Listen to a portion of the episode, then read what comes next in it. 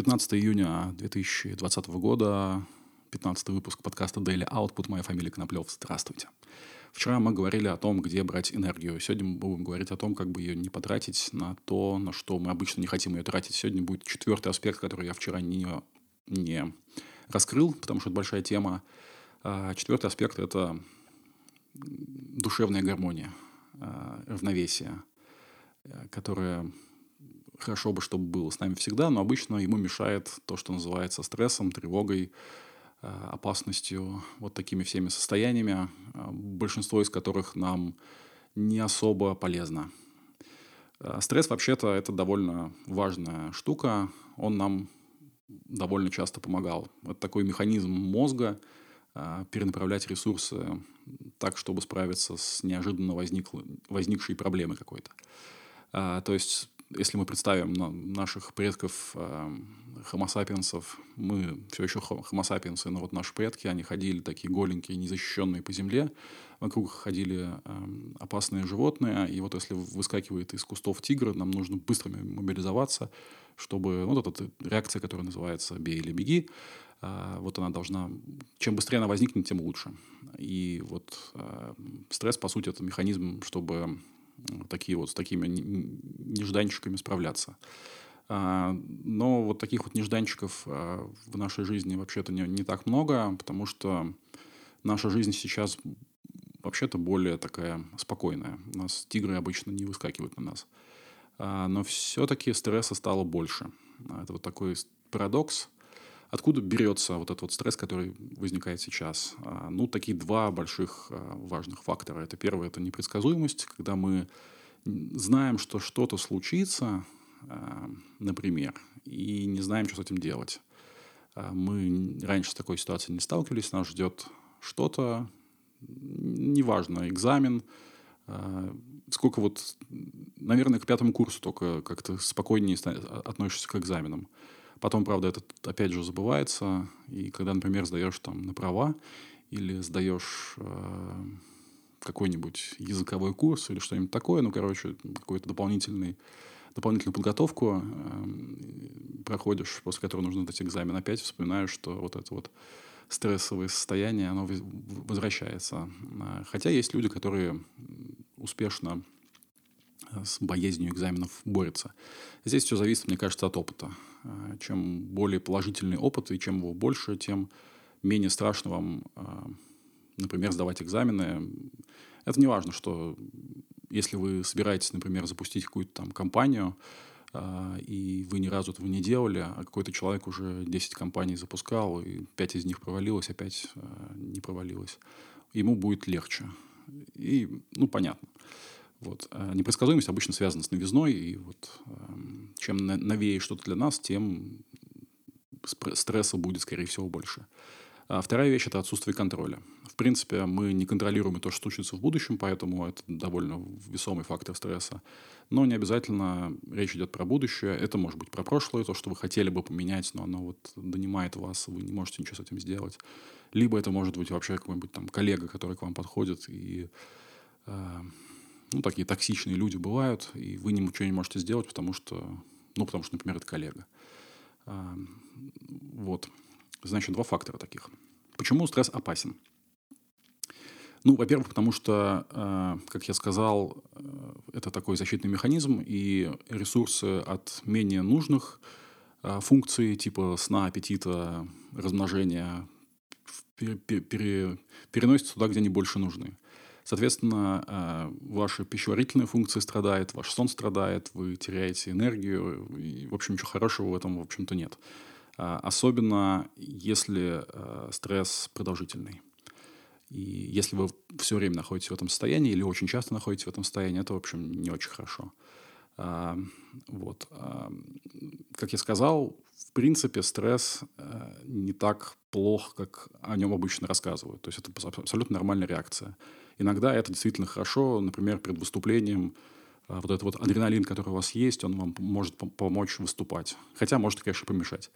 То есть иногда некоторым людям стресс довольно неплохо помогает. Мне, например, я знаю, что я люблю это состояние. В принципе, это такой какой-то азарт и вот это стрессовое состояние, когда ты входишь во что-то неизвестное, и тебе интересно, сможешь ты с этим справиться или нет, вот эта вот стрессовость, она иногда довольно приятная. Я не могу сказать, что я а, совсем уж бы старался избегать стресса. Стресс — это иногда хорошо.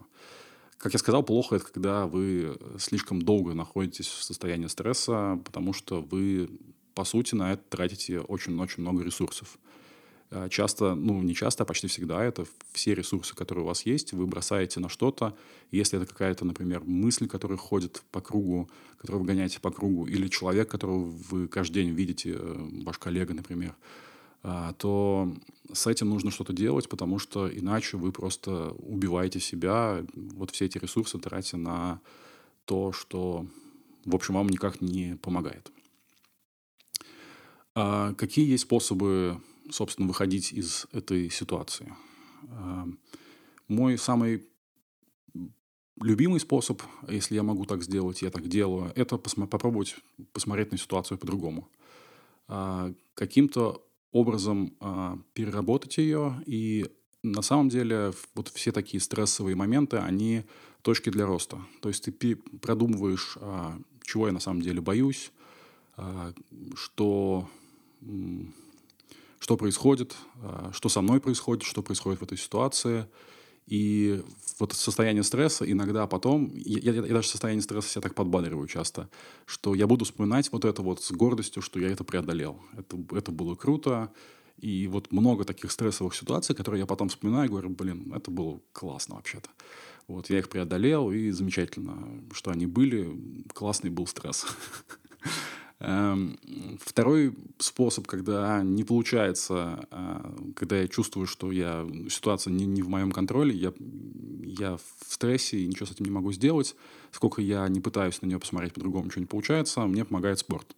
Как я говорил, а, вот эти вот четыре фактора энергии, вот спорт один из них, он может подпитывать другую, другой фактор, вот, а, ментальная, ментальную гармонию. И с помощью спорта я обычно, у меня довольно часто получается а, стресс сжечь. Ты пробегаешь очень много, ну, это, это такая естественная еще, а, организму этого хочется. То есть мы вот это вот бей или беги, беги это хорошо. А, ты бежишь от стресса, и его можно, в общем-то, от него убежать, а, и потом выплеснув всю вот эту вот накопившуюся энергию, потом можно посмотреть а, довольно трезвым взглядом на ситуацию, опять же, со стороны. И много, а, много что понять, посмотрев со стороны. Еще один момент. Довольно часто мне бег дает такую эйфорию, которой очень не хватает в состоянии стресса. И вообще вот эта аэробная нагрузка, она помогает мозгу как-то лучше функционировать. Вот эта эйфория, даже не уверен с тем, что... Я не знаю, связана ли она с э, состоянием тела или состоянием мозга, потому что такое иногда ощущение, что вот мозгу щекотно от, от, от, от вот этого состояния какого-то такого приподнятого, и он замечательно работает. И, в общем, я фанат бега, я думаю, вы уже догадались по моим предыдущим подкастам. А, и здесь надо сказать, что довольно плохая, плохая идея выходить из стресса алкоголем, а, любыми наркотиками, а, потому что, как правило, это не... Это может помочь отвлечься, но на самом деле это, никак не решает, естественно, проблему. Это иногда, конечно, довольно редко бывает такое, что ты отвлечешься, потом смотришь назад на ситуацию, и вроде бы как ты так... Э, но взгляд трезвого все равно не получается. То есть вы, может быть, отвлечетесь, но это не то состояние, в котором обычно находится решение. И единственное, что вы можете сделать, э, чем наркотики и алкоголь могут, алкоголь тоже наркотик, помочь, это, в общем, э, отвлекаться, отвлекаться, отвлекаться. Но так можно отвлекаться до, собственно, зависимости, и у вас будет две проблемы. Та, которая породила стресс, и вторая проблема – это зависимость. И, в общем, я даже не знаю, обычно зависимость победить сильно сложнее, чем то, что вызывает у вас стресс. Да, тут надо сказать, что, в принципе, стресс а, и тревога – это, наверное, две разные вещи. Вот тревога, я бы, я не знаю, как там, какие там правильные определения, но бывает такое, что ты, в общем-то, не в состоянии стресса, но тебя что-то очень сильно беспокоит, и постоянно вот какая-то мысль а, гуляет на, на фоне. И это может быть вызвано тоже разными факторами. А, это может быть какое-то воспоминание, которое вы никак не можете от него а, избавиться и не можете как бы пойти дальше, что называется, оно вот вас преследует. Или там какой-нибудь... Или, например, если вы смотрите новости часто, что, в общем, плохая идея, я, наверное, даже завтра на эту тему поговорю.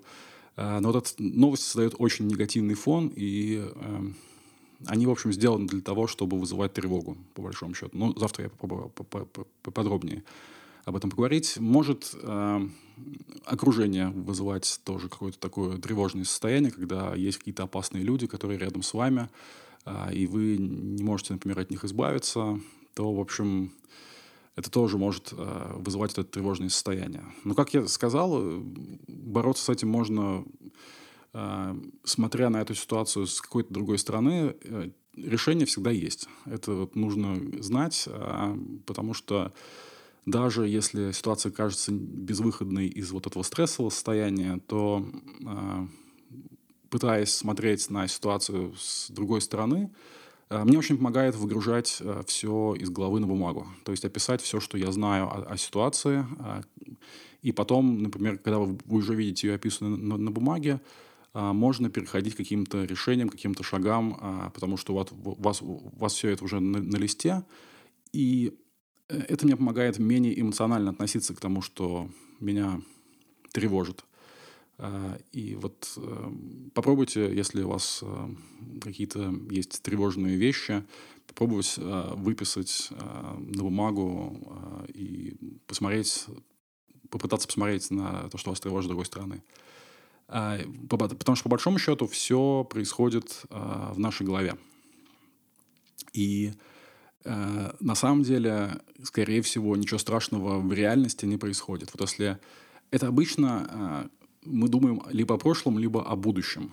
И, и в том и в другом случае это либо уже прошло, либо еще не началось. Поэтому в том состоянии, в котором мы сейчас, на самом деле мы не должны тревожиться.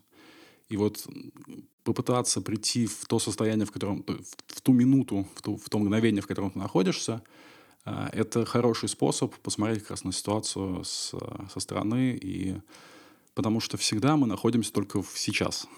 Прошлое и будущее — это иллюзия. Но об этом тоже как-нибудь а, в другой раз, наверное, поговорим. Вот. Еще помогает а, подумать о том, что на самом деле все вокруг хорошо. Вот. Смотрите подкаст «Фокус в фокусе». То, на чем мы фокусируемся, то и есть наша реальность. Если вы приучите себя фокусироваться на позитивных вещах, то стресса, ваш, стресса, тревоги в вашей жизни будет сильно меньше. Это помогает такая практика, как, по-моему, это называется дневник благодарности, я не помню, как это называется, но, в общем, идея какая? Записывать то, что в вашей жизни, ну, вот за, за день, не в жизни, вот это лучше делать там в конце дня, например, а, записывать, какие удачные стечения обстоятельств случились за день. А, в чем идея? В том, что эволюционно у нас есть еще одна замечательная вещь, которая нам досталась от наших предков. Мы вообще видим плохое обычно. Это, это потому, что плохое – это опасность. Ее лучше видеть. А хорошее – это ну, хорошие хорошие. Мы как-то заточены эволюционно видеть именно плохое. И вот эта практика выписывания, что сегодня хорошего случилось, а, какие сегодня удачные стечения обстоятельств произошли, а, она помогает именно научиться видеть хорошее. И во всем плохом всегда есть а, что-то хорошее, и вот хорошо бы его, хорошо бы видеть хорошее. И да, ну, иногда бывает, что человек хорошего не видит вообще в принципе. И вот тут я должен сделать еще один важный такой, важную вещь. Все, что я говорю, опять же, это мой опыт. Но я никак, э, ну, если у вас действительно какие-то проблемы с э, стрессом, с тревогой, э, с депрессией, не дай бог у вас там панические атаки, не дай бог депрессия, лучше еще один способ – это, собственно, обратиться к специалисту. Потому что это нормальный современный способ решать такие проблемы. Есть психотерапевты, а, ничего в этом вообще зазорного нет. В Германии, например, психотерапевт включен в страховку. То есть, э, если у вас депрессия, если, а, если у вас там панические атаки, а, это считается такой же болезнью, как, как любая другая там, физическая болезнь. и панические атаки, например, воспринимают как физическая болезнь.